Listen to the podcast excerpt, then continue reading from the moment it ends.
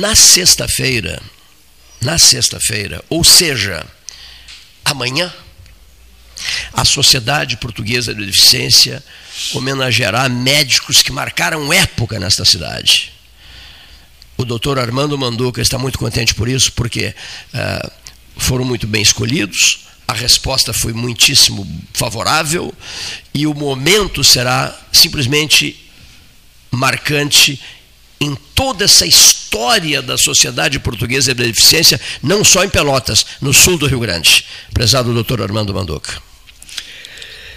É uma satisfação enorme, não é, Cleito? E, e chegar aqui no, no teu programa e poder dizer para a comunidade de Pelotas que nós estamos disponibilizando um, um centro cirúrgico, uma estrutura física com equipamentos de alta complexidade, uma área física superior a mil metros quadrados, né? e que foi construído para fazer a diferença na nossa população, naquilo que se refere à segurança do paciente e qualidade do atendimento. E é isso que é a beneficência, que tem por missão é, cuidar das pessoas, é, atender às necessidades das pessoas, tem procurado, nos últimos tempos, com um crescimento muito intenso e tratando principalmente das áreas da mais alta complexidade em toda a região da metade sul aqui do estado. Esse centro cirúrgico ele é adotado da mais alta qualidade, principalmente em cirurgias de menor invasibilidade, como as videocirurgias e é as endovasculares, aquelas que são executadas através dos aparelhos de hemodinâmica e que permitem resultados muito satisfatórios com quase nada de invasibilidade, como é o caso do tratamento dos infartados. Também esse aparelho pode tratar pacientes com acidente vascular cerebral sem precisar fazer abertura de crânio, assim como se trata infarto sem fazer abertura de coração. Que coisa impressionante isso, hein? Então, é, é alta tecnologia que nós estamos trazendo, isto em favor da segurança dos pacientes, cumprindo com a nossa missão que é atender a necessidade das pessoas. Com investimento inicial da ordem de 9 milhões de reais. Eu acredito que já tenha chegado lá nos 15, Cleiton. Lá nos 15. Começou com 9. Começou com 9. Começou com 9. Começou com 9 Os e já equipamentos são extremamente caros, né? são todos eles de ponta, os equipamentos de anestesia, os, uh, as torres de vídeo das cirurgias uh, por vídeo, né? O equipamento de hemodinâmica é um equipamento extremamente caro. Né? Hoje em dia você não paga por menos de 3 milhões e meio um equipamento desses. Então são coisas assim de, de um investimento bastante alto. Né? A gente sabe que isso aí é, é, é de recuperação a longo prazo, mas a Beneficência é um hospital filantrópico e, apesar de todas as dificuldades, sabe da responsabilidade de trazer segurança e qualidade no atendimento à saúde da nossa população, da nossa ele, comunidade. Ele, eu não posso deixar de perguntar isso. Ele, Sua Excelência, o bisturi, em determinados procedimentos, ele não, ele fica à margem. É, nós temos, Mais ou menos é, isso. Né? Olha, nós fizemos investimento agora em vários bisturis elétricos de alta tecnologia. De alta tecnologia. Bisturis elétricos de alta tecnologia que pinço, cortam vasinhos né, milimétricos. Né? Milimétricos. Né? São, são equipamentos de, de alta tecnologia. que eu estou te dizendo. O centro cirúrgico é de alta tecnologia. Tu vais ter oportunidade na sexta-feira de ver, de amanhã, ver amanhã, isso amanhã, pessoalmente. Amanhã, né? sexta-feira. Amanhã vais ver isso pessoalmente. Então. Mas não quero ser submetido a ele, né, Leonardo não, Silva? Mas, mas, mas se um dia tu precisares, a segurança vai ser muito maior. Maravilha. Querido amigo Armando Manduca, olha aqui, ó. Jorge Alberto Amaral Isaacson. Meu grande mestre. Carlos Caran. Um grande amigo, um grande professor. José do Amaral Braga Filho. Um emérito cirurgião. Marcou época, não só na beneficência, como na nossa cidade, na nossa região. João Batista Echabe.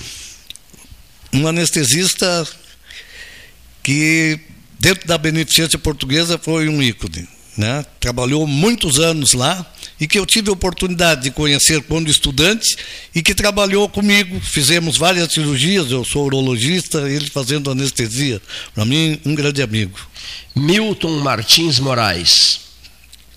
É outro, né? grande amigo, um cirurgião, trabalhou na gestão do hospital, foi vice-presidente, né? Teve sempre do nosso lado, colaborando, né? Em tudo que era atividade que a beneficência eh, se dispunha a realizar. Sidney Castanho. Um mestre, né? Sidney Castanho, professor de, de otorrinolaringologia, meu professor na Faculdade de Medicina, né?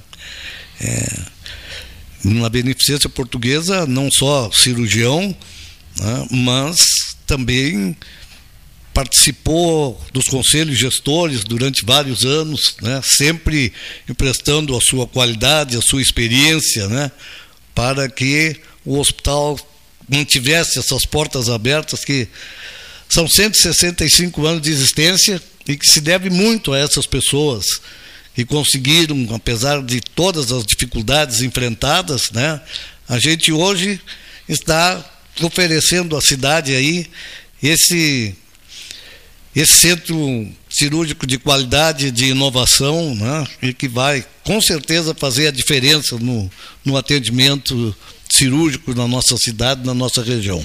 E Francisco Serra, que receberá também o reconhecimento do, Sim, da Sociedade o, Portuguesa de Beneficência. O, o Fernando Teixeira Brits, nosso vice-presidente, né, é um incentivador muito grande. Mais de 20 anos trabalhando lá, sem honorário nenhum, né? apenas emprestando né, a sua vontade, o seu trabalho, a sua experiência, né, para que a beneficência estivesse obtendo sucesso. E o presidente Serra, são 14 mandatos de, de né, na presidência do, do hospital. Então, são 13 reeleições. Né. Eu fui convidado para administrar o hospital há 19 anos. Né? 19 Ele anos. já estava lá, então, hum, tem 27 anos. Né? O menino de Santana do Livramento. É, é. Então, assim, é, é o presidente mais longe que tem a beneficência portuguesa, né? E todas as, as realizações que foram é, executadas, criadas no, no hospital, né, foram na gestão dele ultimamente, que só na, desde que eu estou lá, assim, ó, ao TI geral, ao CTI, o serviço de terapia renal substitutiva, nefrologia, a hemodinâmica, a oncologia, a oftalmologia, agora né, esse, esse novo centro cirúrgico, né, e todas as, as, as criamos uma, uma lavanderia industrial, uma cozinha industrial, reformamos toda a área. Uma, esse nosso prédio tem 165 anos. Que espetáculo. É diferente de tu construir numa área nova. Cada processo que tu vai realizar é uma mudança. Tem que desestruturar uma área, transferir para outro local, porque as, as resoluções agora de diretoria colegiada são muito severas. Todas as inovações que tu faz dentro da área da saúde depende de avaliação e de aprovação de vigilância sanitária. E essas RDCs, elas são criadas exatamente para aquilo. Então existe RDC criada para que um serviço que vai realizar procedimento cirúrgico Sim. tenha todas as condições exigidas para que haja segurança e qualidade na prestação daquele serviço.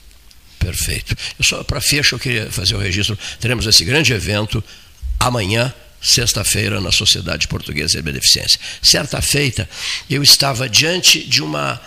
É, diante de um hospital é, no, no, na Costa Rica, lá atrás no tempo. E de lá telefonei para o Manuel Fonseca Júnior de lá telefonei para o Paulo Roberto Fonseca, de lá, de lá telefonei para o Fábio Fonseca, sou muito ligado aos três. E depois a gente criou o Hospital Sem Paredes, Uma Luz no Caminho, num anexo da Sociedade Portuguesa de Beneficência. Então, só fiz essa referência, esse relato rápido aqui, ao encerrar essa nossa conversa, para dizer o seguinte: nesse contexto todo, Manuel Marques da Fonseca Júnior, uma vida inteira de dedicação à beneficência, né? Com certeza. Paulo Roberto Fonseca, o seu filho Paulo... e continuador lá, lá, lá, dentro do hospital. Uma, uma né? família né, que tem um, laços um, um nome escrito né? né, pelos laços com a, com a beneficência portuguesa.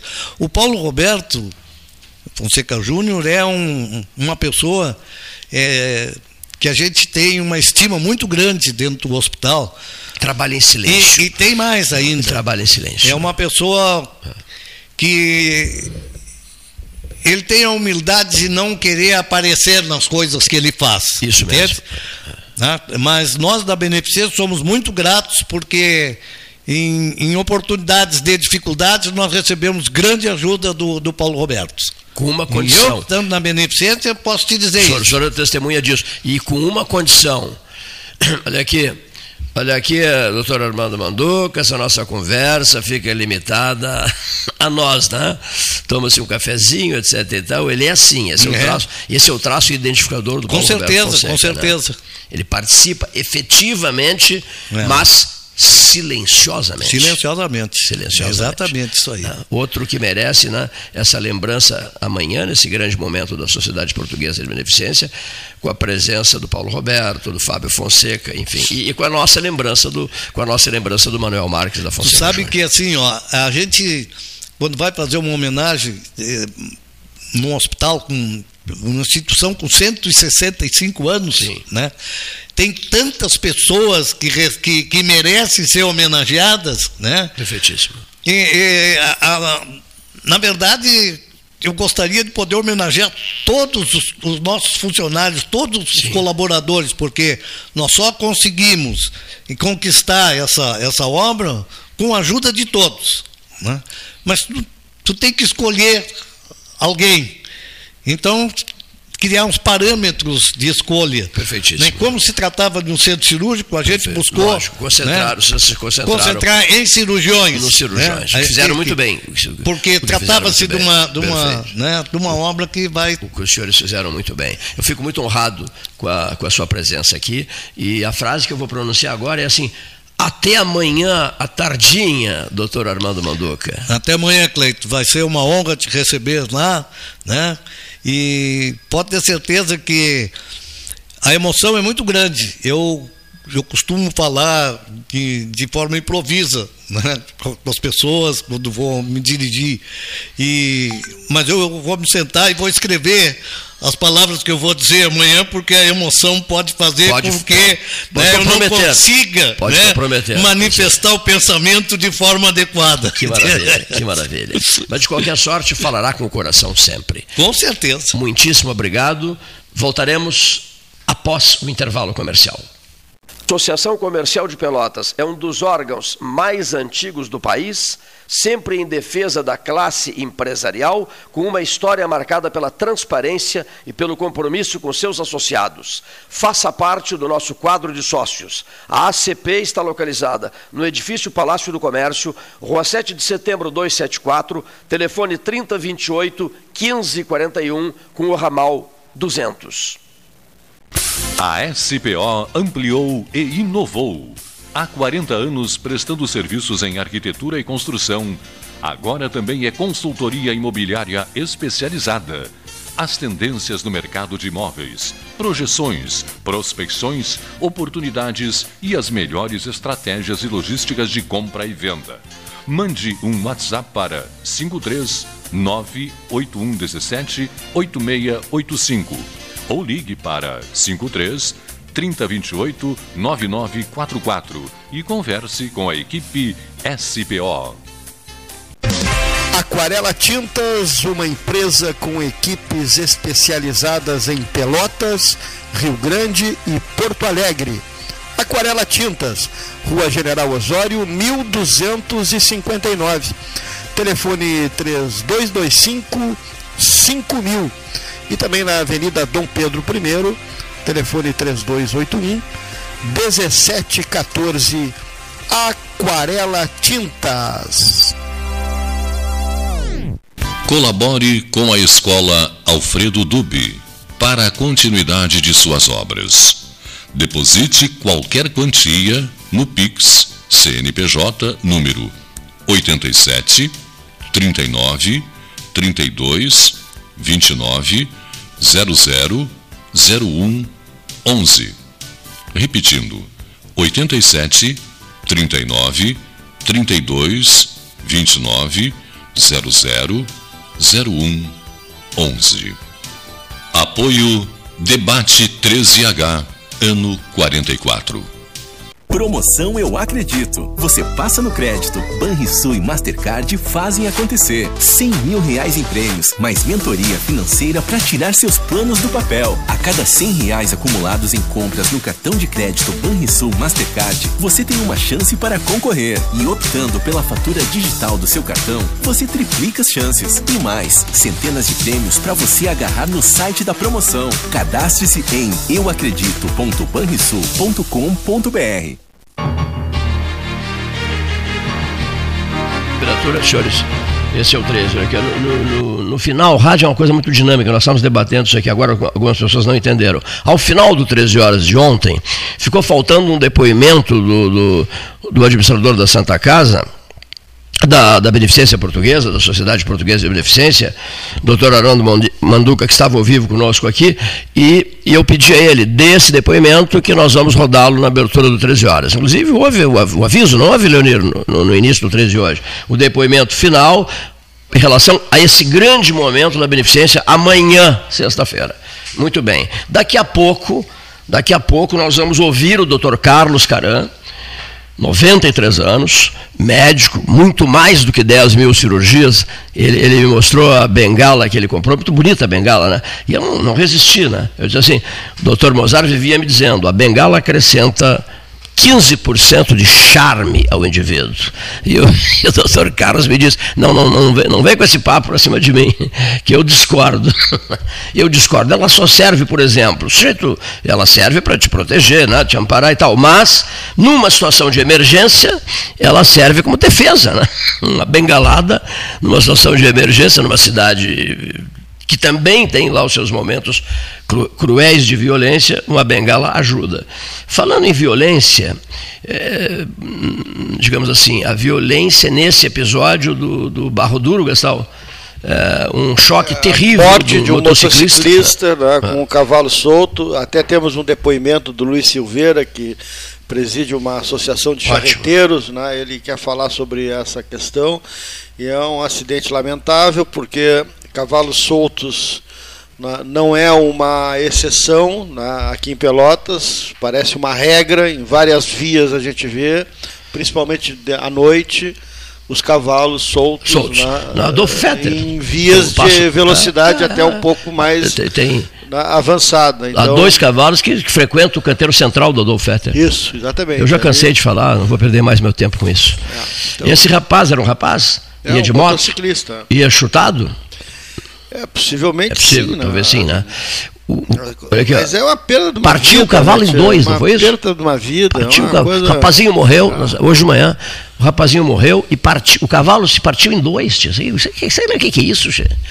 Sempre que, lá, espera, lá sempre duro, que né? morre alguém é uma coisa traumática, é um problema, é uma coisa. Agora, é um problema recorrente. Os dois problemas são recorrentes em Pelotas. Cavalo solto e motociclista imprudente. imprudente. É impressionante o que fazem a velocidade que andam, sobretudo aqueles que vão fazer a entrega. Bom. Vão para a zona cega do carro, é. se atravessam, avançam o sinal. Eu não estou aqui dizendo, minimizando a morte desse rapaz, não, obviamente não, é de jeito nenhum. Mas há um, uma má conduta dos motociclistas, de um modo geral, no trânsito. E nos escapamentos também. E, o, e o que o motociclista tem que ter como primeira coisa na consciência dele é que ele próprio é o para-choque. Ele é o para-choque. Ele tem que se defender, porque o tá carro. com a vida dele. Exatamente. O tá carro, o sujeito que avançar, ou, ou, pode ser uma pessoa às vezes mais idosa que uh, cometeu uma infração e não vê o motociclista, ele vai abalroar o motociclista, ele não, com ele não vai acontecer nada, ele está protegido pelo automóvel. Agora, o, a consciência principal tem que partir do motociclista. Eu nunca, eu me lembro, meu filho se operou no dia do evento da Boate Kiss, olha, faz sete, nove anos, hein? E eu estava no hospital e saí com o cirurgião, amigo nosso, né? e ele disse, que eu vou te mostrar uma coisa, Paulo. Entramos numa enfermaria, devia ter umas 20 pessoas, todos jovens. Motos. Carro, uh, perna levantada, braço levantado, o cara na cadeira de roda, e ele mostrou assim, ó, moto, moto, moto, moto, moto. Os 20 eram acidentados de moto. Olha o custo disso. Quando um sobrinho meu me pediu uma moto, faz muito tempo, tu lembras disso? O que que eu fiz? Fui rápido. Eu liguei para o Miguel Pilcher, que era muito meu amigo, saudoso Miguel, e o Miguel disse assim: traz ele aqui, tal hora, aqui no no setor de, de fraturas do hospital. É, traz ele aqui, traz. Aí levei. Dei uma desculpa para ele, vai me acompanhar até o hospital e tal, falar com o doutor Miguel Pilcher lá, e ele foi comigo. E, e de propósito o Miguel deixou ele uma meia hora ali, sabe? Ele saiu dali, ele saiu dali desistindo, eu não, não quero mais moto. É. Eu digo, ah, tá bem. Valeu, foi fantástico isso. Olha aqui. É. Uh, doutor Renato Azevedo de Azevedo. Sempre os mesmos cavalos, na rótula do Marina Ilha Verde, na rótula do Marina Ilha Verde, todos os dias, sempre os mesmos cavalos. Cadê o doutor, doutor Renato Azevedo de Azevedo, que cortou aqui, o celular está sempre cortando agora. Vamos lá, de novo. Sempre os mesmos cavalos, são três cavalos na rótula do, do Marina Ilha Verde. Todos os dias pela manhã. Eu os encontro o, à noite, doutor. Onde tem o globo aquele, tem um é. globo ali, né? É. Eu os encontro à noite, o senhor os encontra pela manhã. Ele colocou assim, uma vergonha. Quem é que dizia uma vergonha na televisão? Tem um jeito que dizia. O Boris Casoy. Era o Boris Casoy. Isso é uma vergonha. Não tem ninguém para reclamar, seu Cleiton. Ele pergunta aqui não tem ninguém para reclamar, nós não sabemos mais reclamar, doutor Renato Azevedo de Azevedo. Azevedo. Nós sabemos silenciar. Né? Quando será a inauguração do novo bloco da Beneficência?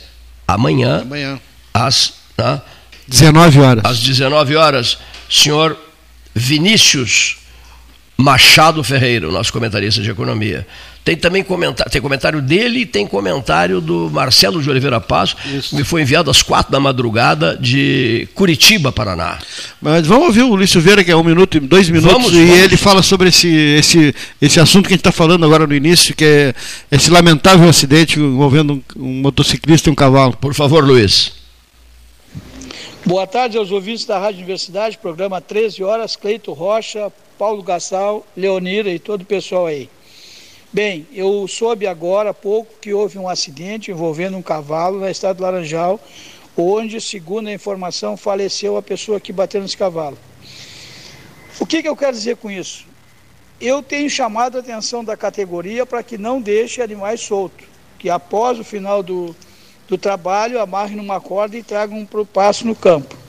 Laranjal tem recebido muitas denúncias de que há muitos cavalos soltos. A região aqui do Porto, aqui também. Então eu gostaria de fazer um alerta, mais uma vez, à categoria, não desses animais soltos. Isso aí mata, vai acabar matando as pessoas, não, vão, não vai ter responsável, não vai ter proprietário, que muitas vezes o cara está do lado do cavalo dele e não sabe o animal. Então, nós tínhamos uma ideia, quando o ex-prefeito Feto estava na prefeitura e também o, o ex-reitor Antônio César Borges, para chiparem os cavalos, colocar um chip a, a Polícia Rodoviária Estadual até fez isso uma época, parece que chiparam mais de 100 cavalos junto com a Universidade Federal. Então, naquele chip ali tem um número de identificação. Aquele número de identificação fica na ficha do proprietário lá onde ele vai fazer a colocação do chip. Aí, em caso que aconteça um acidente desse, vamos responsabilizar quem, quem é o proprietário do animal, entendeu? Então, estou pedindo mais uma vez para que a prefeitura aí reforce o recolhimento dos animais. é, leve para a hospedaria e a pessoa que é o proprietário que vai lá pagar a multa para retirar. E que se tornar aí, em segunda ou terceira vez aí, não devolver, porque é um absurdo isso, as pessoas estão morrendo aí, não apareceu um proprietário para se responsabilizar, mesmo que ele tenha colocado no campo e esse animal tenha fugido do campo. Então é um alerta mais estou fazendo a toda a categoria. Eu não vou responder processo pela categoria, porque uma que eu não tenho poder de fiscalização nem de prender ninguém e nem de recolher animal. Eu apenas sou um representante deles para manter eles trabalhando. Agora, se eles não querem se ajudar, aí eu não tenho o que fazer. Então é isso, meus amigos. Um grande abraço a todos. Lamento aí meus sentimentos da família, porque a gente sabe o que é perder uma pessoa. Então nós temos que colocar nossas barbas de molho, prestar atenção e ver o que é melhor para todos. É chipar esses animais para que possa ter um, um cadastro e saber quem é o proprietário. Para que esse proprietário, a partir daí, então, comece a cuidar melhor do seu animal. Boa tarde.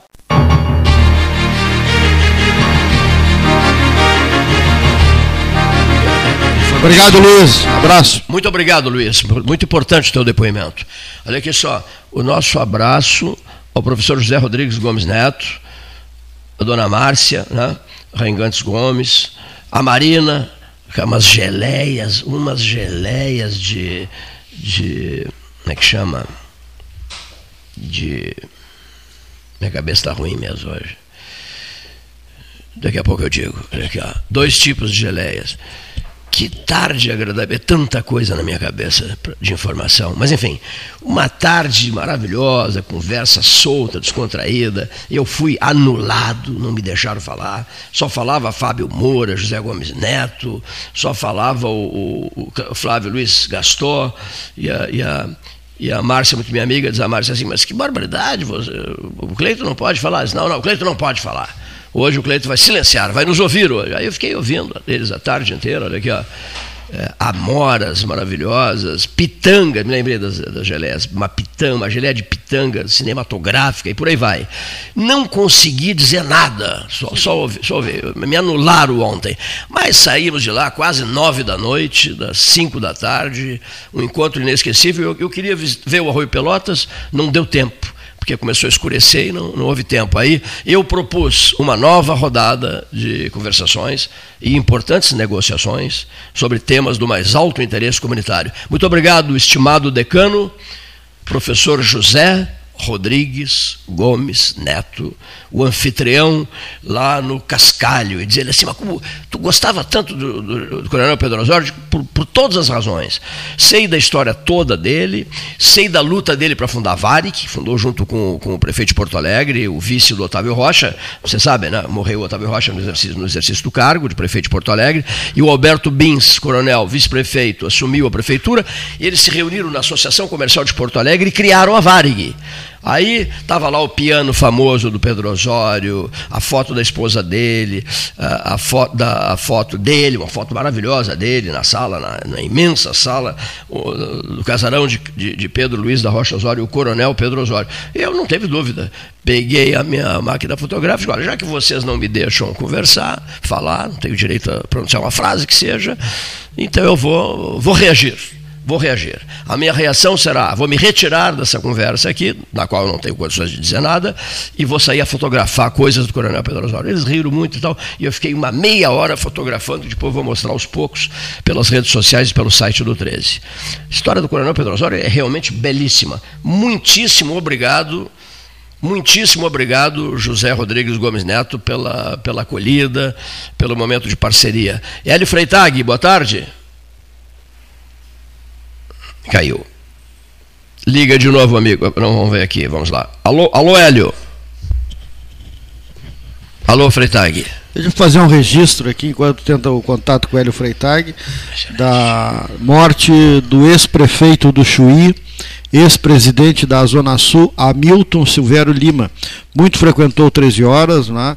e a Zona Sul está comunicando né, e convidando para os atos de sepultamento que né, ocorrem nesta quinta-feira, 17 de março aqui de 2022, das 14 até as 17 horas na Capela Ângelos Pax. Né? Em Pelotas? Aqui em Pelotas. É, é. mesmo? É. Ele era pelotense, não? É, não. Ele estava morando aqui. Estava morando aqui. O ex-prefeito de... Ex-prefeito de Chuí, Chuí, Hamilton Silvério Lima. Conheci ex-presidente da Zona Sul também. Esteve conosco inúmeras Várias vezes. vezes. A Brasília também foi conosco uma vez, naquela Isso marcha dos prefeitos. Na marcha dos prefeitos, rapaz. E...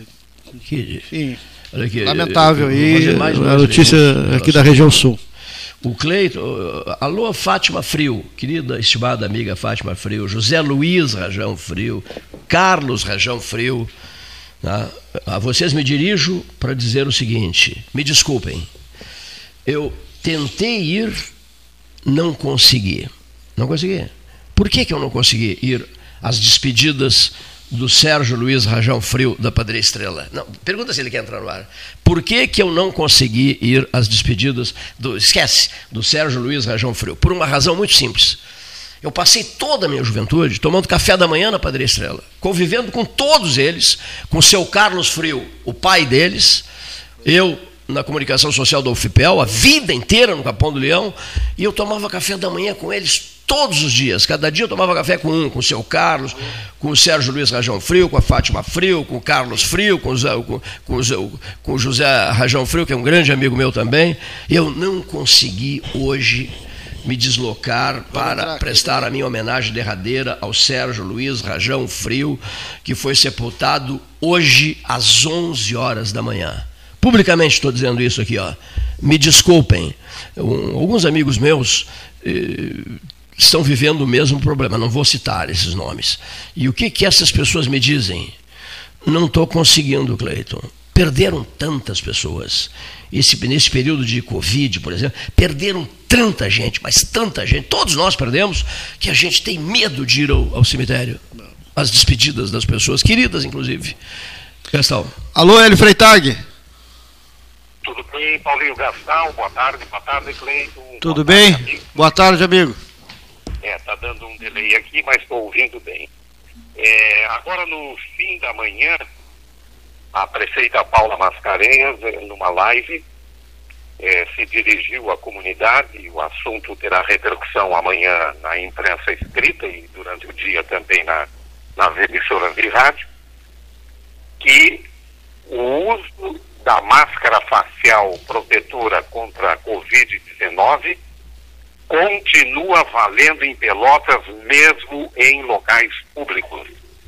Ela não concordou, por enquanto, com o decreto do governador Eduardo Leite, liberando em todo o estado do Rio Grande do Sul, ou sendo facultativo o uso da máscara. Eu agora pela manhã, aqui na esquina do jornal, é, tem uma escola e dois agentes de trânsito por volta de 11h30, meio-dia, ficam balizando a saída dos alunos na, na, aqui na esquina do jornal. Vinha passando um rapaz sem máscara e o agente chamou a atenção dele. Onde está a sua máscara? Ué, mas tem um decreto aí do governador Eduardo Leite que aboliu a máscara? Não, em Pelotas não está valendo o senhor coloque a máscara porque a multa é de R$ reais. Ainda a, amanhã ou na segunda-feira, a Paula deve encaminhar um projeto à Câmara para a Câmara decidir é, se vai abolir ou não o uso da máscara aqui no município. Na verdade, a situação em Pelotas era um pouco diferente dos demais municípios do Rio Grande do Sul. Fez bem, prefeito. Ontem morreram quatro pessoas. Aliás, antes de ontem. Mas essa, essa não é uma pauta para a Câmara de Vereadores, Freitag. Isso, é, isso, é um, isso é um problema técnico. Isso é um problema para ser administrado por médicos e cientistas, não por vereador. É, é, eu também entendo, mas na live a Paula disse que vai encaminhar para a Câmara decidir. Ah, mas está equivocado, sinceramente. É. A cobrança está sendo muito grande, Pelotas ainda vive um momento de pandemia.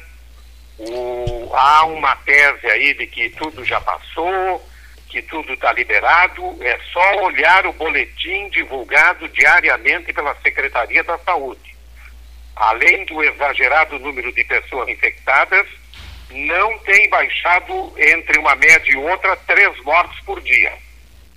É o maior número de todo o Estado. Então, este é o fato que surgiu agora no, no, no fim da manhã. Eu andei pela rua agora. É o seguinte: não vou abolir a minha máscara é, ao andar Eu também. Eu, eu, eu, continuo usando. Conheço algumas pessoas que usam duas. Olha aqui, ó. Eu não quero um espirro na minha cara. É, também não. Eu não quero um bafo de onça no, no meu nariz. E, Isso mesmo, que maravilha. Olha aqui. Daqui a pouco você vai abolir a máscara na rua, acaba contaminado e vai para dentro de casa, onde está seu pai, a sua mãe em isolamento. E você leva o problema para dentro da sua casa. A sua avó, o seu avô, que não tem nada a ver com isso, e vão dizer, olha, mas aboliram a máscara, você contraiu o Covid e veio trazer para dentro de casa. Muito bem.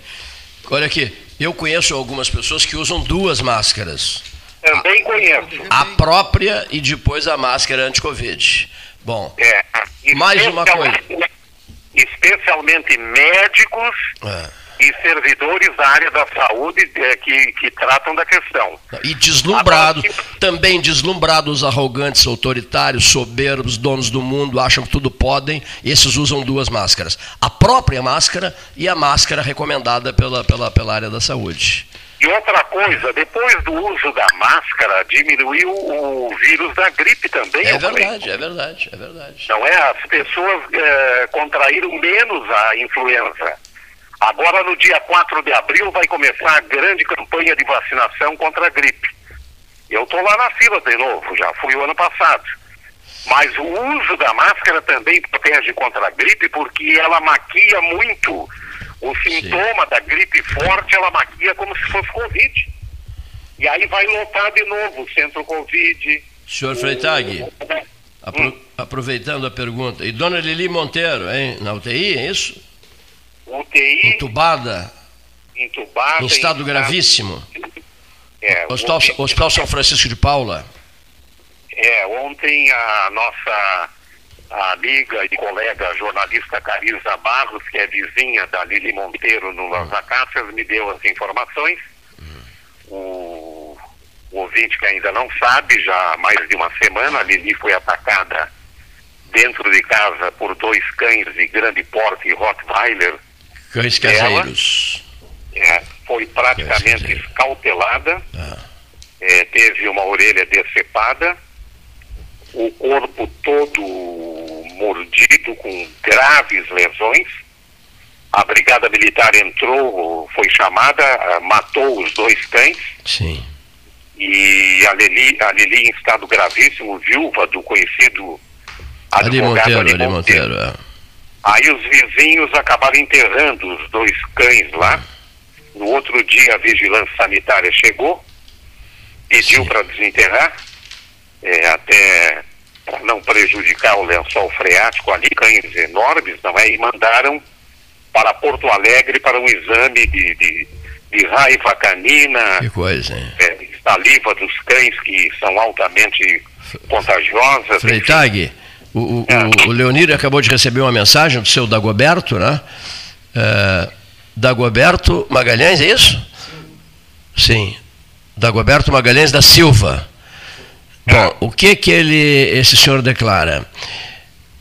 Cuidado, muito cuidado, uh, pessoas que possuem em casa cães ferozes, cães perigosos, cães trancados, etc, etc, etc. Todo cuidado é pouco, porque nunca se sabe né, o que poderá acontecer. É o que aconteceu com a dona Lili. Nunca se sabe o que poderá acontecer. Né? Ela tinha cães é furiosos. Ela tinha cães furiosos em casa, né? É, o terceiro, dois Rottweiler, né? Olha o preço né, a pagar por isso. Já, já tinha ocorrido dois ataques dos cães contra empregadas da Lili. Isso mesmo. Isso é, mesmo. dois ataques, uma teve graves lesões, a segunda também, e foi sugerido o abate dos animais que eram ferozes, indomáveis, não é? Sim. E, e na ocasião a Lili conseguiu socorrer as empregadas. Pois é. Agora, ela andou um ou dois dias afastada de casa, quando voltou não havia ninguém para socorrê-la. Então foi agredida pelos cães. Um fato profundamente lamentável. É isso é? mesmo. Olha é, aqui, Hélio. Uh... Temos a lamentar e desejar que eu, ela se recupere, eu, eu quero, mas a situação é muito grave. É muito grave. Eu quero que tu fiques na linha um minutinho uh, e que o Gastal venha para a mesa para tocar num assunto que, de interesse de vocês. Uh, uma transmissão feita pela Rádio Grenal que eu ouvi, patrocinada pelos Biscoitos Zezé, e uh -huh. Rádio Grenal, digamos assim, eh, Rádio Grenal, que tem tudo a ver com Porto Alegre, né? Tem tudo a ver. A província. É uma, já é uma província. Rio Grande é uma, é uma província. Por, quê? Por, quê? Por que, que eu vou falar nisso e eu quero te ouvir e ouvir o Paulo? Por, porque eu fiquei estarrecido com isso. O senhor Romildo Bolzan, presidente do Grêmio, deseja a valer concorrer ao governo do Rio Grande do Sul. E essa decisão dele, nem sei se vai conseguir, porque vai depender do desempenho do Grêmio nesse pífio agora, né? Mas o que eu quero dizer é o seguinte: o, o, isso tudo tem a ver com um comentário que eu fiz aqui algumas semanas, propondo que o Rio Grande acabasse com a sua eleição. Não, ninguém vai se estressar, o Eduardo Leite não precisa se estressar mais, ninguém mais precisa se estressar, deixar para responder amanhã, depois da manhã, semana que vem, mês que vem, se concorda, se não concorda. Por quê? Se resolve o problema. As rádios de Porto Alegre só falam na dupla Grenal. Tem, tem, não, eu, querido, eu estou fazendo ironia fina, ironia fina. Olha aqui, ó. O senhor, o senhor uh, é da política? É, mas o senhor Bolzan, é Bolzan, né? O senhor Bolzan querendo ser presidente, governador do estado, isso não tem nada a ver. Agora, tem a ver com uma ideia minha, que passaríamos a, a dar ao governo do estado para o presidente do Grêmio num período de quatro anos, depois, os próximos quatro anos para o presidente internacional, eles governariam de uma sala no, na arena, quando o Grêmio dominasse o Estado, ou de uma outra sala no Beira Rio, quando o Inter dominasse o Estado. Depois do Bolzano, nós já ficaríamos sabendo quem seria o próximo governador, esse moço que está fazendo essa campanha extraordinária na presidência do Internacional. E as rádios de Porto Alegre passariam a, a transmitir 24 horas uma transmissão acoplada, política e futebol porque o governador seria o presidente do Grêmio, ou o governador seria o presidente da Nacional, com patrocinadores do interior, com agências de propaganda de pelatas, inflando o ego até de um ex-juiz de futebol que faz televisão hoje, que é o supra-sumo da mídia porto-alegrense. E o interior, esse fica à deriva. Esse fica a ver navio, nem navio está vendo, né? O interior que se dane, porque não existe mesmo. Agora, 60% da população de Porto Alegre é oriunda do interior do estado. Chegam lá e botam banca e ficam se achando que tudo podem, que a região metropolitana deita e rola e que o interior não vale coisíssima nenhuma. Pois tanto vale o interior do estado, senhor ouvinte, senhor ouvinte, que o governador Eduardo Leite foi eleito com os votos, mais de 90% dos votos da região aqui. Não é verdade? Quem é que dizia é. isso? Não é verdade, Leonel Brizola? Não é verdade. Olha aqui. Foi eleito pelo sul e fronteira do Rio Grande. Mais de 90% dos votos alcançados pelo senhor Eduardo Leite, jovem político entusiasmado, foram obtidos na sua região.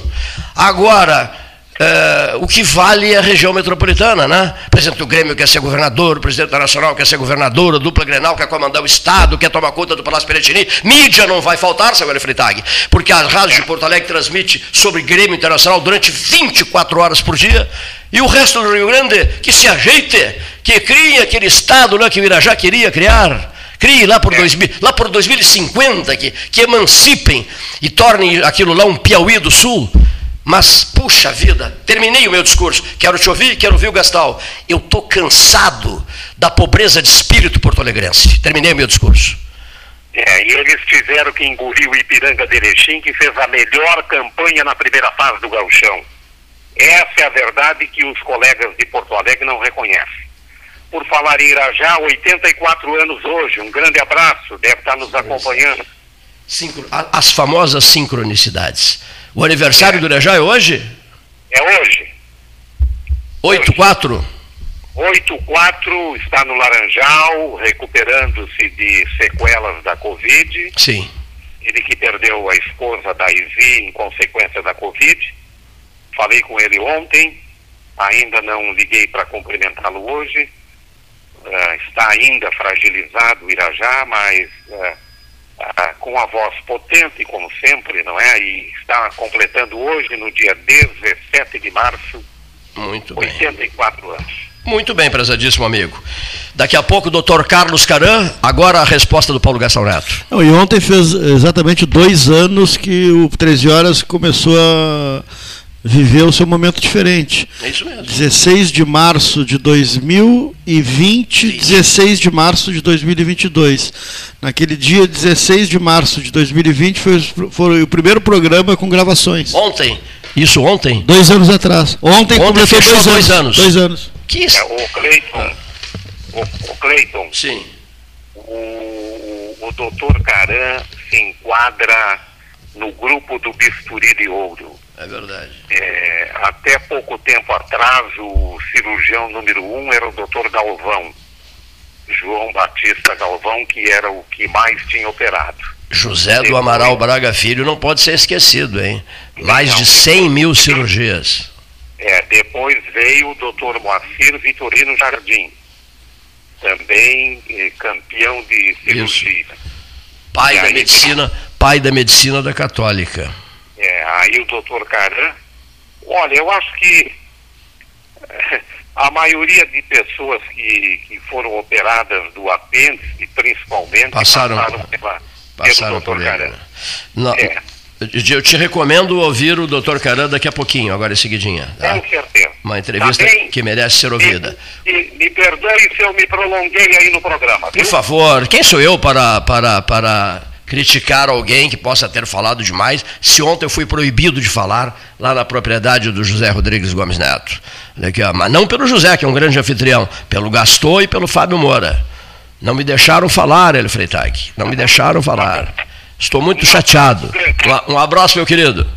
Bom, então, o outro comentário, Paulo vai, vai se manifestar sobre uh, o Rio Grande governado pelo, pelo, pelo presidente do Grêmio, depois no próximo período pelo presidente internacional. Assim a gente resolve tudo e mistura futebol com política e eles ficam transmitindo noite e dia eh, notícias do Palácio Piratini, do Grêmio, do Internacional, do salão do Grêmio que vai ganhar o Rio Grande, do salão do Beira Rio que vai ganhar o Rio Grande. E Eu mais... esses dias te mandei na véspera do Grenal que houve uma reunião no Palácio Piratini, te mandei a foto, uma coisa assim absolutamente ridícula, é, provinciana. provinciana. Provi mostra é. o provincianismo do Rio Grande do Sul.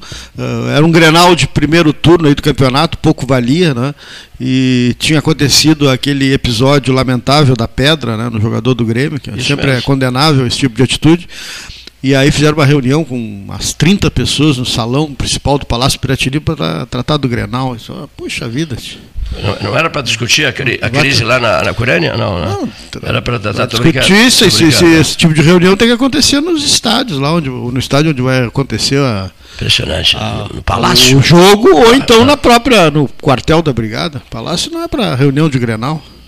Bom, então mais, o senhor mais fortalece não, a ideia não, eu, eu, só, eu, só, fiz um adendo, Grêmio, eu só fiz um adendo que o, o, presidente do Grêmio ele é político, ele é, ele é, ele é, é filiado ao PDT, Mas já foi voto, prefeito lá de Osório. Hoje assim, é voto. Né? É, hoje é. Hoje voto, né? vai, vai, levar metade dos votos é. do Rio Grande do Sul. O outra metade não vai votar nele, que é, é, é do Inter. Né? E, mas depois o do Inter vai querer ser governador ah, também. É. E, aí, e aí nós vamos ter essa mistura extraordinária que significará dizer, nós vamos ter é, política gaúcha, o poder estadual envolvido, atrelado diretamente a dupla Grenal, e está resolvido. Ah, vamos ser mais de uma rádio Grenal, patrocinadas por Pelotas, essas, os patrocinadores daqui, porque os daqui já não querem, muitos não querem cuidar das coisas daqui, e são incensados por um ex-juiz de futebol, que coordena e comanda a cabeça de uma meia dúzia, que também é daqui. Ponto. Fim de conversa sobre isso, porque esse assunto me incomoda muito. Antes do intervalo, deixa eu registrar aqui, me permita registrar, uma pessoa ligadíssima, o pai dele, a Universidade Católica de Pelotas. Estou me referindo ao Ricardo, ao Ricardo Halper. O Ricardo, 66 anos, pediatra, casado, dois filhos, morava em Porto Alegre, filho do professor Isidoro Halper, né, da dona Geni. Isidoro o homem que mais apoiou o Dom Antônio Zatra. braço direito do bispo Dom Antônio Zata, ajudou o Dom Antônio a fazer a católica, a construir a engenharia da católica, foi por ele, por ele dirigida. O, o, nosso estimado era um grande amigo meu, o Isidoro e a dona Geni foram, fazer, foram viajar para Banda Leste, lembra? E sofreram um gravíssimo acidente, a, a, a capotagem do carro, e morreram os dois nesse acidente. Né? Pois bem, é, os filhos deles, muito amigos nossos, um deles a Denise também, o Ricardo, e o Ricardo estava hospitalizado em Porto Alegre, fazendo de tudo para vencer um câncer de estômago, né? sofreu uma barbaridade e faleceu ontem à noite, à noitinha, ontem à noite. Eu fui avisado pelo Jairo Halper, que é meu vizinho, advogado Jairo Halper, filho do Dr. Simão. Os dois pegaram o carro, se deslocaram imediatamente para Porto Alegre, né? porque o Simão Orlando Halper, comentarista do 13 Horas, é tio do Ricardo. Né? Simão, irmão do Isidoro tio do Ricardo, e se deslocaram para Porto Alegre. Repercutiu muito, pelo, até eu postei a notícia, repercutiu uma barbaridade a notícia pelos fortíssimos vínculos da família Halper com Pelotas e do Ricardo. Mesmo morando em Porto Alegre, ele vinha Pelotas toda hora, era apaixonado por Pelotas, e aos 66 anos de idade, faleceu ontem à noite na capital do estado, será sepultado hoje à tarde lá. Né? Registro triste que a gente faz aqui uh, ao microfone do programa 13 Horas. Antes de darmos sequência, só quero anunciar também uma entrevista especial que será feita na próxima segunda-feira, quando vamos ouvir um vulto ligadíssimo à história de Pelotas, uma família que está envolvida com o solar da o solar da baronesa, a chácara da baronesa, com a, com a Eliseu Maciel, Faculdade de Agronomia Eliseu Maciel, Escola de Agronomia Eliseu Maciel, família Maciel, é, conhecidíssima e com uma história extraordinária em Pelotas, Oswaldo Antunes Maciel. Ele mora no Rio de Janeiro, ele vai bater, um, vai bater um papo muito gostoso e interessante conosco na próxima segunda-feira, podem ter absoluta certeza. Só exijo uma coisa, ele me disse, Gastão. Não me chama de doutor Oswaldo, seu Oswaldo, me chama de Oswaldo que eu vou te chamar de Cleiton. Tá? Te conheço e nós vamos nos tratar assim. Oswaldo para lá, Cleiton para vamos nos tratar assim intimamente. Eu gosto muito de ti, sei dos teus vínculos fortíssimos com grandes familiares grandes amigos meus e familiares meus. E eu sou uma pessoa muito ligada ao André Aranha, o embaixador na Índia, e gostei muito, muitíssimo do relato que ele, André, me fez sobre a conversa de vocês. Uma conversa, ele achou graça, ele disse assim: é verdade que o André te telefonou às quatro da madrugada? Eu disse: sim, me ligou às quatro da madrugada. Acontece gastaria, já estivemos na China, no Japão, na Tailândia, o diabo, e lá sempre 11 ou 12 horas a mais. Eu entendo isso. Né? Eu atendi às quatro da manhã, numa boa, e conversamos uma barbaridade sobre assuntos de alto interesse de Pelotas, da região, e do Rio Grande do Sul também. E lá pelas tantas, o Oswaldo Antunes Macieler, que é que eu chame assim, me disse, Cleiton, eu quero contar algumas passagens envolvendo Mozart Vitor Russumano. Acho muito bonito o que vocês estão fazendo. Sei que é uma iniciativa da Câmara de Vereadores de Pelotas, do presidente da Casa, vereador Marcos Ferreira, e a homenagem ao Mozart, Avenida Mozart, Vitor Russumano, uma coisa para lá de necessária que, enfim, Pelotas cumpre com seu dever. Né? E eu quero falar sobre isso, meu convívio com Mozart, o que, é que eu achava do Mozart. E estarei à tua inteira disposição na próxima segunda-feira. Né? Dr. Oswaldo Antunes Marcel, aquelas entrevistas especiais diferenciadas. Dito isso, o que, é que o senhor quer dizer agora, depois, depois disso? Dr. Carlos Caran. Olha só que show de, de entrevista, Dr. Carlos Caran, na casa dele. Um homem que eu admiro uma barbaridade, que Pelotas respeita muitíssimo e que vai receber uma grande homenagem da, da Sociedade Portuguesa de Beneficência. Ele que já recebeu outras homenagens marcantes, inclusive com uma sala um, cirúrgica com seu nome. Refiro-me ao Dr. Carlos Caran, torcedor do Esporte Clube Pelotas, mais de 10 mil cirurgias. Eu até perdi a conta, Cleiton, é isso mesmo? É isso aí. Mas mais ou menos isso. Bem junto isso. Até perdeu é, a conta, doutor Agradeço essa admiração e estou à disposição para para essa entrevista e fico no aguardo da, de alguma pergunta a respeito da minha história. A primeira pergunta é a seguinte: por que, que o comentarista Carlos Caran parou de enviar comentários por 13 horas? Olha, eu quando tenho. Eu sempre digo que ser um comentarista de ofício regular nunca, nunca exerci essa habilidade. Quando tem alguma motivação, algum, algum assunto que possa abordar ou possa opinar a respeito, então eu discurso a respeito. Mas isso também é, não sou muito dado a, a, essas a essas manifestações. Por exemplo, o genro é torcedor do Brasil, o Carlos. O senhor é torcedor do Pelotas. Vocês conversam sobre futebol ou não? Evito para não me irritar. Porque também aí, da parte de torcedor de esportivo, há muito sectarismo e há muita cegueira, o, é, o, muita paixão e a paixão às vezes dá vazão a alguma coisa, então é melhor não discutir e cada um tem o direito de torcer pelo time que, que escolheu.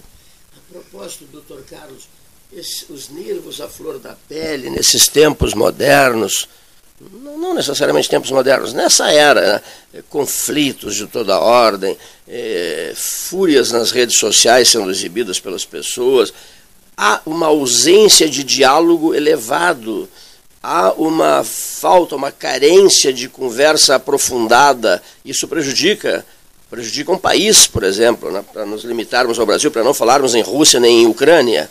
Né? Isso dá uma ideia da superficialidade, das superficialidades das pessoas nesse século XXI? Estou é, de acordo. Eu acho que a situação é essa e favorece muito também a divulgação de falsidades, de fake news. Então isso aí fica chegam momentos em que há dificuldade em identificar o que está certo, o que está errado, o que é verdade, o que é mentira. O senhor, no seu dia a dia, é, o senhor se dedica aos livros, assiste televisão, ouve rádio ou gosta de ver filmes? Tenho dificuldade para ouvir rádio, até por dificuldades pessoais. Mas uh, televisão, documentários, uh, assuntos de viagem.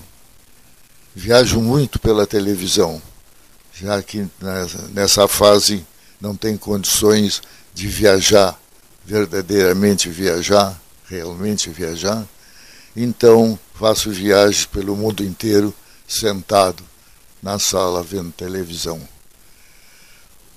Não são essas as melhores viagens?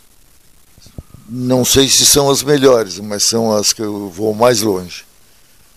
O Fernando Freitas dizia assim: Eu fico na minha biblioteca lendo e observo as pessoas fazendo caminhadas no calçadão do Laranjal. Cleiton, eu fico até com pena deles, porque eu vou bem mais longe do, do, que eles nas caminhadas deles. Ele era muito meu amigo e eu lembro quando ele dizia isso. E realmente poucas viagens ele fez e muito e, e muita leitura ele fazia, muita divulgação da literatura. Acho até que foi patrono da Feira do Livro. Isso, foi patrono da Feira do Livro, é. foi presidente da escola Luiz Braille, né? e comentarista do 13, fizemos andanças pelo mundo. Uma frase dele que eu gostava muito. Em todo lugar que a gente chegar, a primeira coisa que nós vamos fazer é visitar o mercado da cidade. Fizemos, começamos fazendo isso em Munique, porque ali a gente vê como é que eles vivem, os costumes deles, o que é que, o que, é que eles comem, né? Nunca me esqueci disso. Toda vez que eu chego em qualquer cidade do mundo, eu, a primeira coisa que eu faço é ir ao mercado em homenagem ao Freitas, doutor Carlos. Freitas que foi tão teu amigo, foi tão, que foi, foi tão seu amigo, né? Foi muito amigo e muitos passeios aqui na cidade, fizemos na época ainda do que o Laranjal não era como hoje um balneário. É, precisava se pedir licença para a família Assunção para entrar, entrar no. e tinha que se atravessar de balsa para chegar no Laranjal. Estrada e, precisa, chão batido. e precisava ter licença da família para chegar lá na praia. E como ele era afiliado de um Assunção, seu Carlos Assunção, se não me engano, então nós tínhamos essa facilidade no nosso grupo. Que maravilha.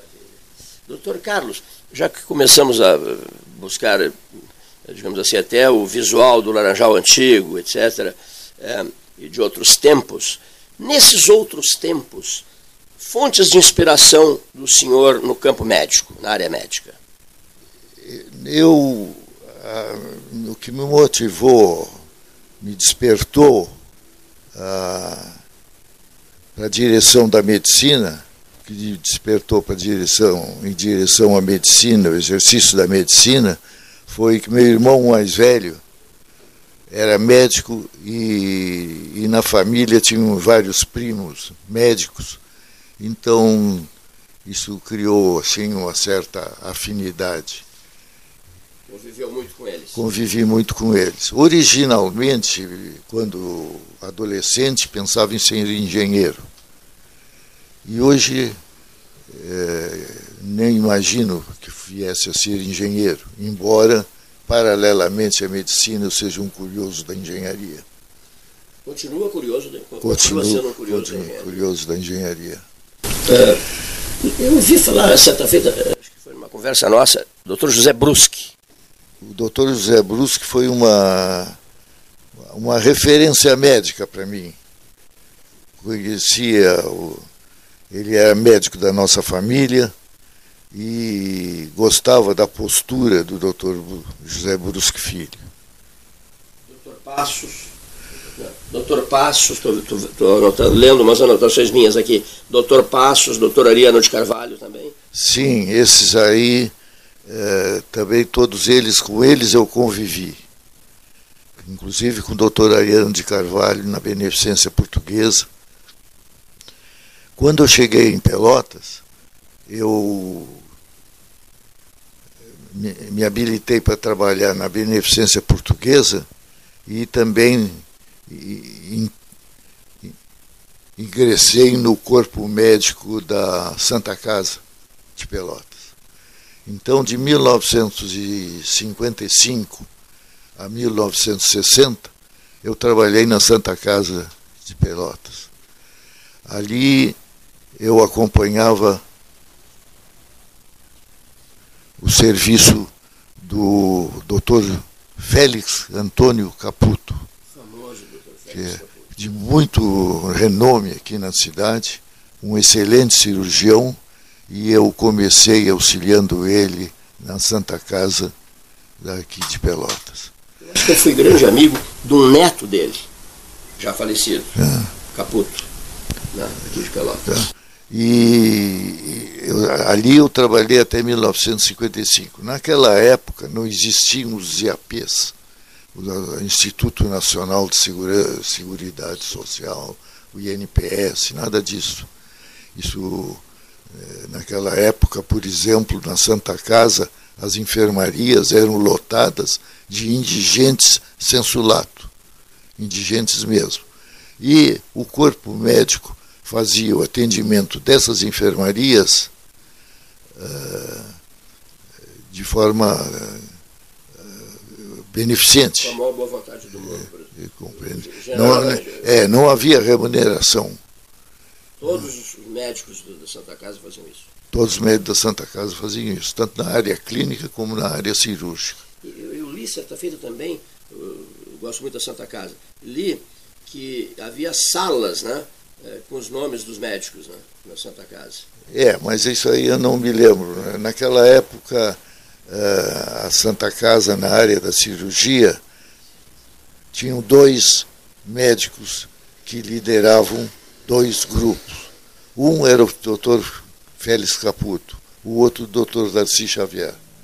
No grupo da Darcy Xavier tinha o José, Oliveira, José Castanheira Passos. José Castanheira Passos. Né? E no nosso. Tinha, tinha diversos médicos, Gilberto, o, o Trepto, né?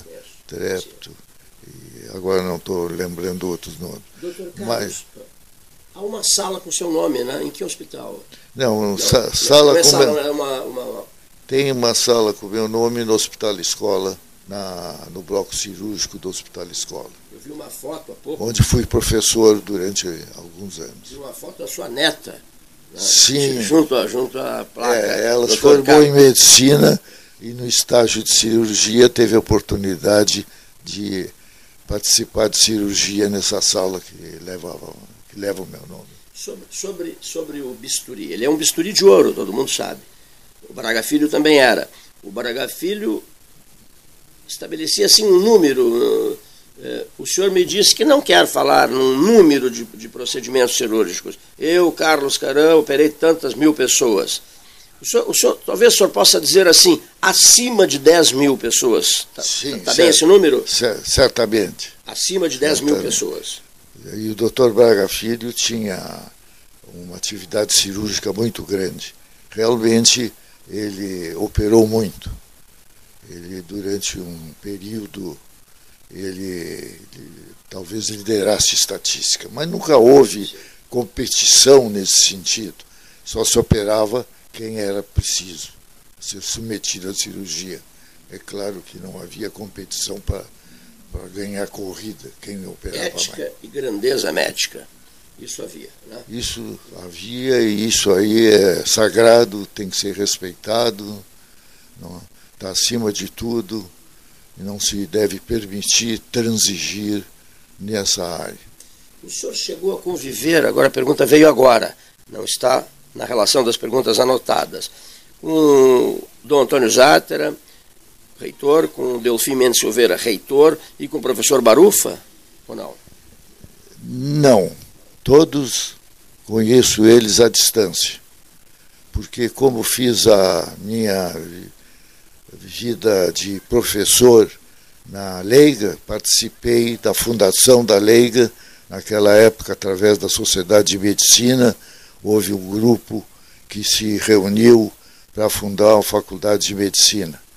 Então, houve de início aquela competição entre a leiga e a católica, é? e com o tempo, felizmente e sabiamente, soube dissipar esse tipo de picuinha. Esteve envolvido muito nisso o doutor Oscar, que foi inclusive vice-prefeito de Pelotas, né? era amigo do Brizola, trouxe as brisoletas. É, aí já entra o lado político, onde eu também nunca gosta de nunca ingressei, não. avaliar esses cenários é, políticos não. Sempre fiquei à margem disso aí. O doutor Oscar trabalhou na Beneficência Portuguesa. Muito tempo na Beneficência é. Portuguesa. Né? Bom, um outro ponto que eu queria destacar com o senhor, que eu não queria... Lembrei, lembrei, lembrei. O senhor falou em Seguridade Social, lá atrás no tempo. Né? É, Jair Soares, é, governador gaúcho, mas, mas ministro de Estado da Previdência Social, sugere a Figueiredo o nome, eh, o nome de um assessor dele para ser ministro da Saúde, o Figueiredo aceita, né? e eles, na verdade, eles deram os prim... Valdir Arcoverde, viu? a minha memória às vezes falha, Valdir Arcoverde passou a ser o ministro da Saúde, e ele da Previdência Social. E eles, na verdade, eles começaram a colocar, eh, um simbolismo aqui, pedras, as pedras dos moles da barra, é, um, um, pouco de pedras do Capão do Leão, para, para, para homenagearmos o Capão do Leão, para alicerçarem o, o, o que viria a ser o SUS. O SUS começa lá atrás no tempo com a ação deles. O senhor lembra desse, dessa fase?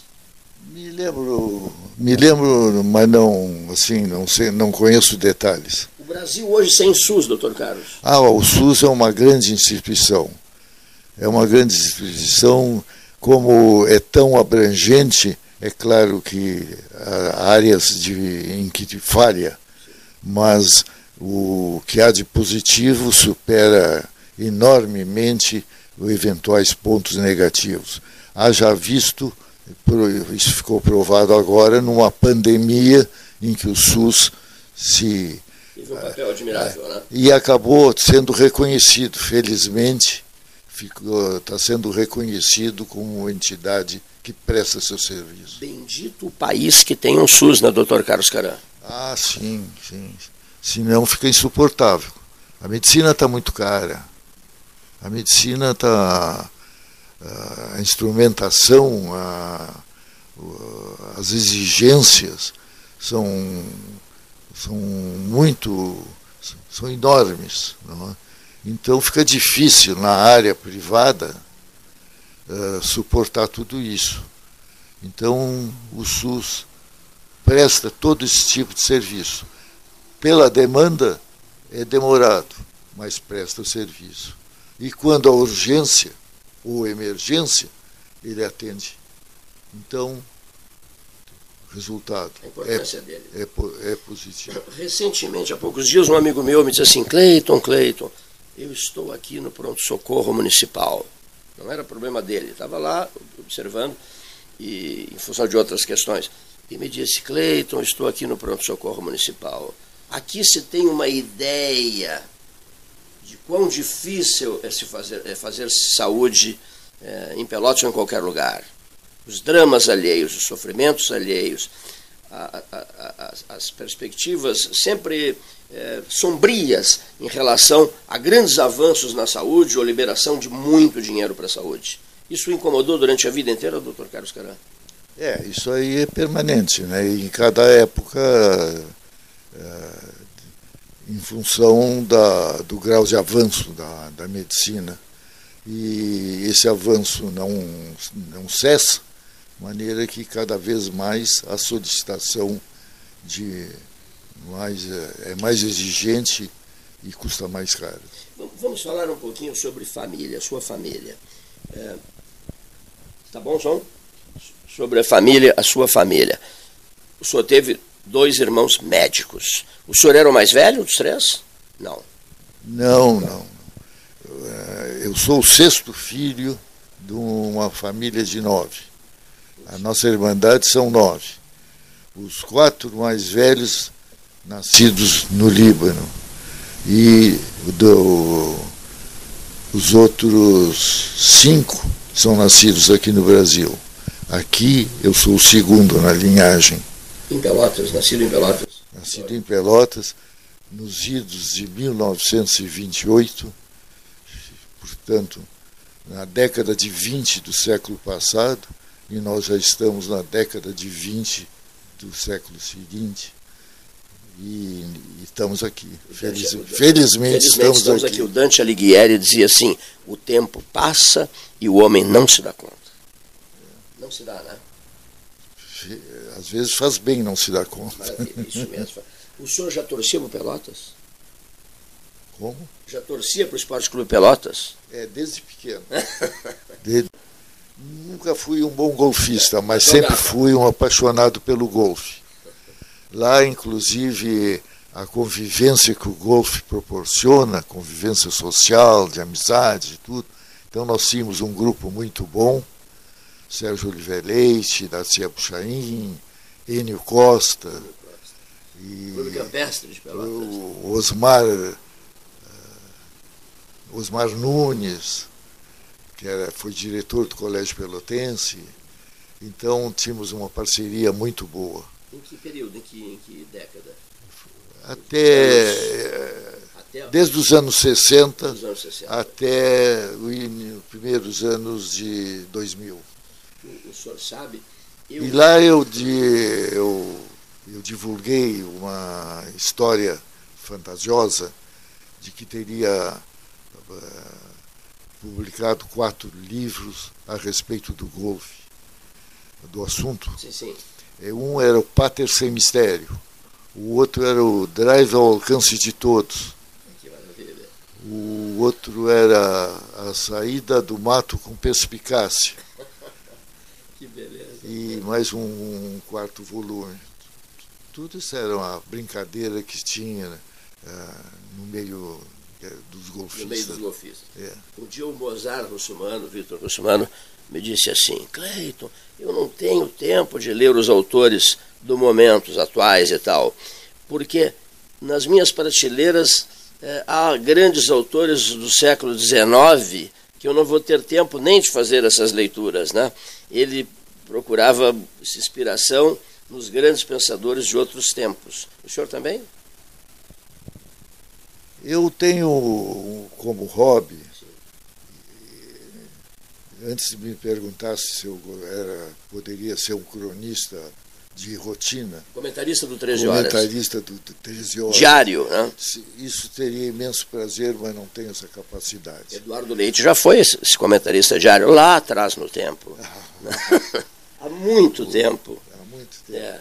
O, mas eu, eu tenho é, pra, guardado uma série de reflexões, é, é, pensamentos, é, conceituação de assuntos, isso tudo está tá guardado. Tudo guardado. Está tudo guardado. Nada foi ventilado assim. Pensou em escrever um livro de memórias? O senhor pensou em escrever um livro não? Não. Suas memórias? Eu, eu tinha vontade, Sim. e como tinha uma diversidade de assuntos guardados, mais, mais, é uma variedade grande, então eu já tinha dado um nome para o livro. Por causa dessa variedade, já tem nome: Caleidoscópio. Que maravilha. Um pedaço desse livro será essa entrevista. quem sabe, ah, digamos assim, o pontapé inicial. É. Né? Tu me perguntasse como é que era a vida, eu gosto de citar muito um poema do Carlos Drummond de Andrade, que teve a ideia, quem teve a ideia de cortar o tempo em fatias, a que deu o, no, o nome de ano, foi um indivíduo genial industrializou a esperança, fazendo-a funcionar no limite da exaustão. Doze meses dão para qualquer ser humano se cansar e entregar os pontos. Aí entra o milagre da renovação e tudo começa outra vez com outro número e outra vontade de acreditar que daqui por diante vai ser diferente. Então, fatiado o tempo, se chega mais longe. Que maravilha. Eu discuti, eu conversava outro dia com o advogado Rodrigo Matos Vera de Almeida, que reside no Rio de Janeiro, e, e ele está sempre trocando ideias e aprofundando a conversa em relação, o senhor falou em tempo, que é uma das supremas preocupações de todos nós, de todo, quem vive se preocupa com o tempo. Então, dizia o Rodrigo, me dizia o Rodrigo assim, Cleiton, Cleiton, não te esqueças que o tempo presente o tempo passado e o tempo futuro estão todos aqui, neste instante, neste já, estão sendo vividos. Passado, presente e futuro. E as pessoas não se dão conta disso, né? O que vale é o momento vivido, né? E, sobretudo, quando a gente alcança idades mais altas, cada vez se valoriza mais isso, né, doutor Carlos? Vive-se em todos os tempos são vividos num só tempo, neste nosso instante de conversa aqui. É, tempos fugidos. Né? Doutor Carlos Caran, entrevistado especial do 13 Horas, na casa dele, conversa solta, descontraída, identificadora de uma boa amizade. Sociedade Portuguesa de Beneficência, sexta-feira, vai inaugurar a Sala Carlos Caran, e estaremos juntos nesse, nesse momento, nessa, né, nesse ato, que, no qual serão homenageados consagrados médicos pelotenses. O senhor, o senhor esperava, se surpreendeu com essa homenagem, doutor Carlos? De certa forma, me surpreendi, porque o tempo apaga muito, é, é inimigo das lembranças. Sim. Então, fiquei surpreso e, e reconhecido, em ser reconhecido. Uma coisa importante na vida é que é gratificante é não ser esquecido e ser lembrado depois de tanto tempo que eu parei as minhas atividades, foi muito gratificante. O senhor parou de operar quando? Em que ano? Eu parei em 2002, 2003, mais ou menos. Então, mas depois continuei com a minha atividade profissional no consultório, na área da gastroenterologia, e lá eu trabalhei até 2013, já com 85, 86 anos de idade. Um dos segredos, doutor Carlos, um dos segredos da longevidade, de uma vida longa, é, passa também por caminhadas, por controle alimentar, pela, pela, pela, pela digamos assim, por evitar é, é, conversas desagradáveis, programas desagradáveis de TV, de rádio, seja do que for? Eu não tenho nenhuma regra nessa direção. Nunca cultivei dietas para ter mais saúde, ter mais uh, longevidade. Eu, eu até tenho bastante apetite e, e até pouco tempo comia bastante. Mas o, uma das coisas que pode ter favorecido, hoje se vê na literatura, é, é coisas que eu gosto e aprecio e são coincidem com a chamada dieta mediterrânea. É bastante azeite, vinho, tomate, frutas, mas nunca foi assim para viver mais. Tudo que eu fiz foi por gostar, para satisfazer o paladar. Se eu saísse em busca aqui na casa, aqui no apartamento de uma coisa, certamente eu encontraria vinho. Se eu saísse em busca de vinhos.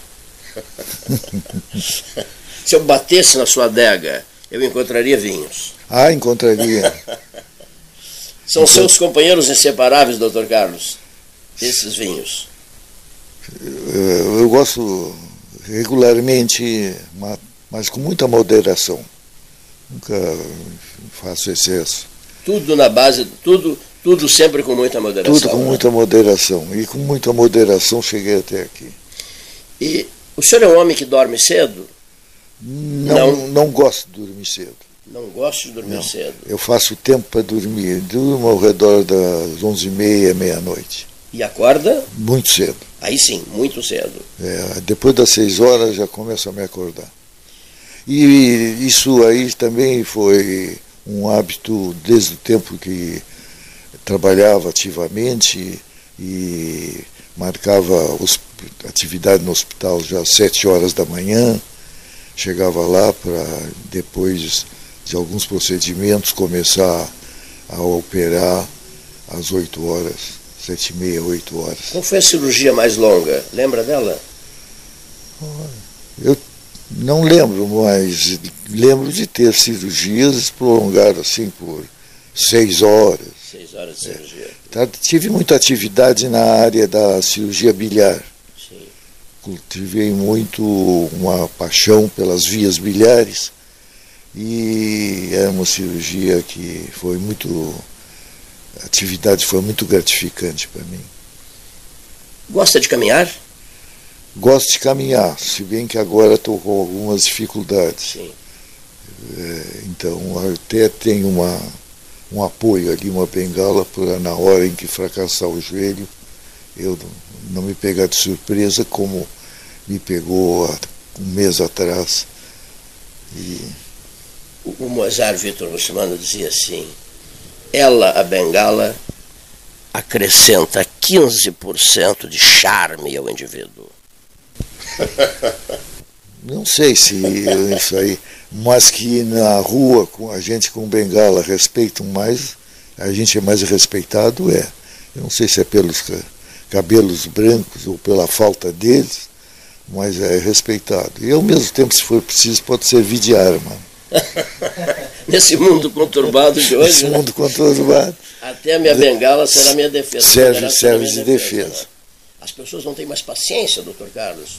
As pessoas se irritam com uma facilidade impressionante. É. Eu vejo, às vezes, por exemplo, motoristas Pessoas conhecidas da gente no trânsito, elas se transformam.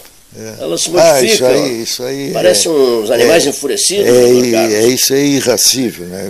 Há uma regressão. A idade da pedra. É. É isso aí.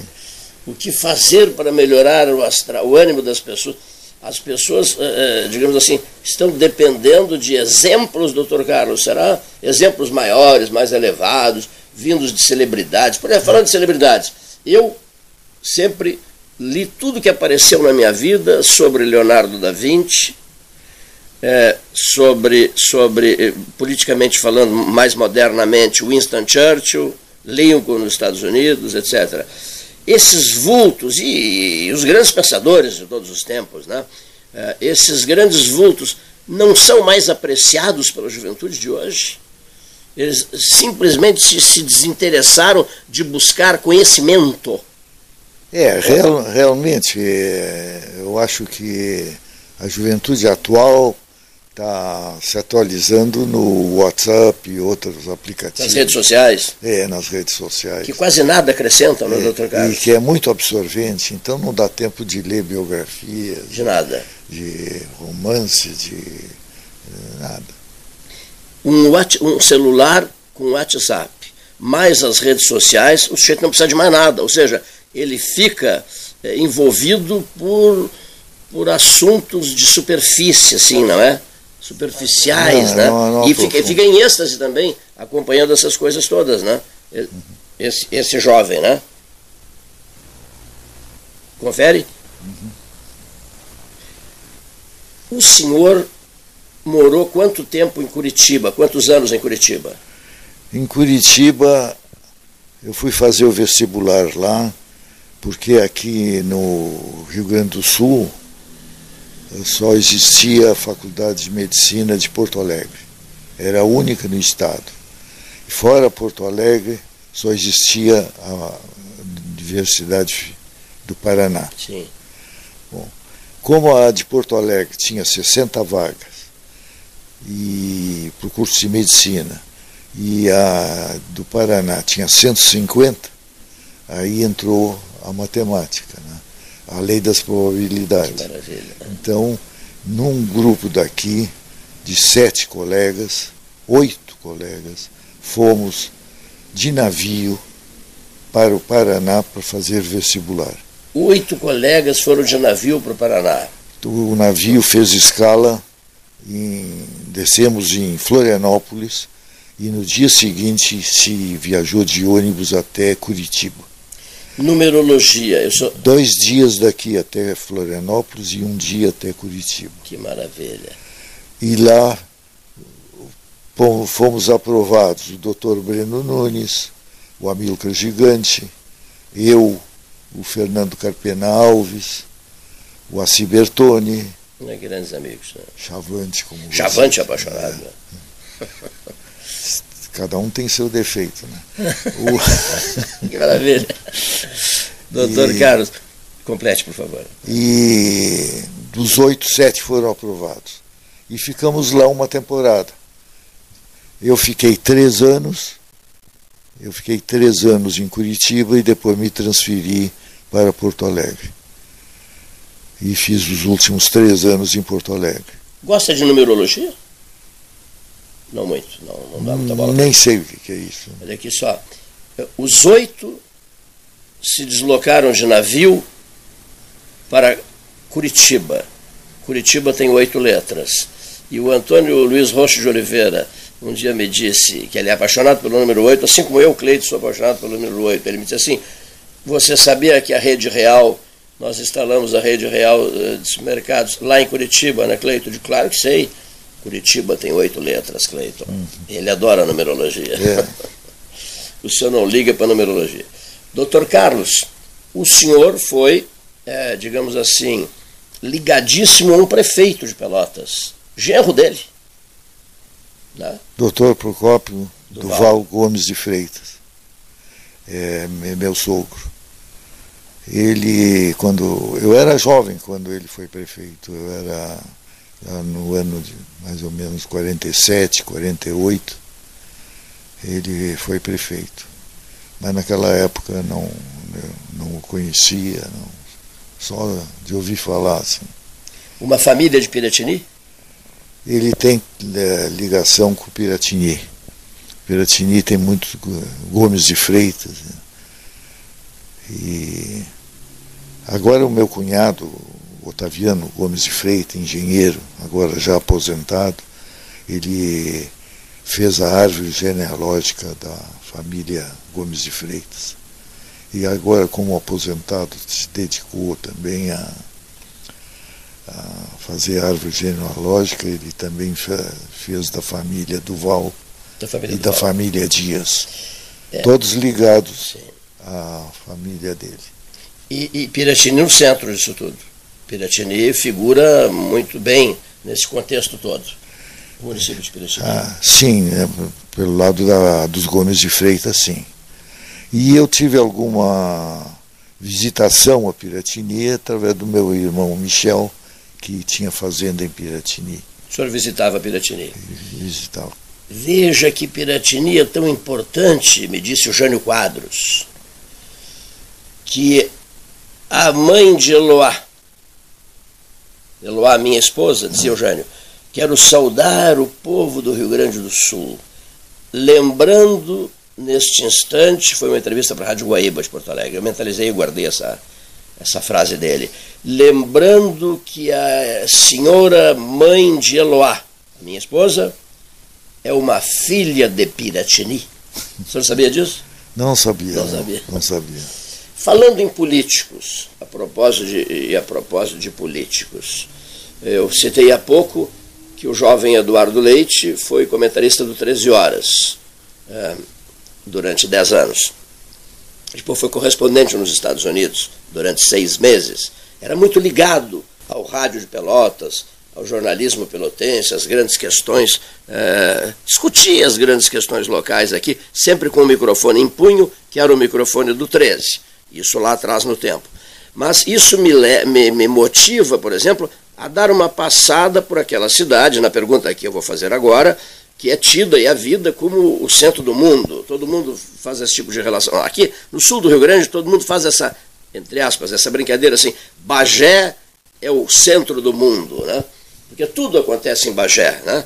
O Fawcett, que é o balão dele, cai em Bagé, o juiz Lalau é preso em Bagé, é, a pedra lunar que veio foi para Bagé, etc, etc, etc.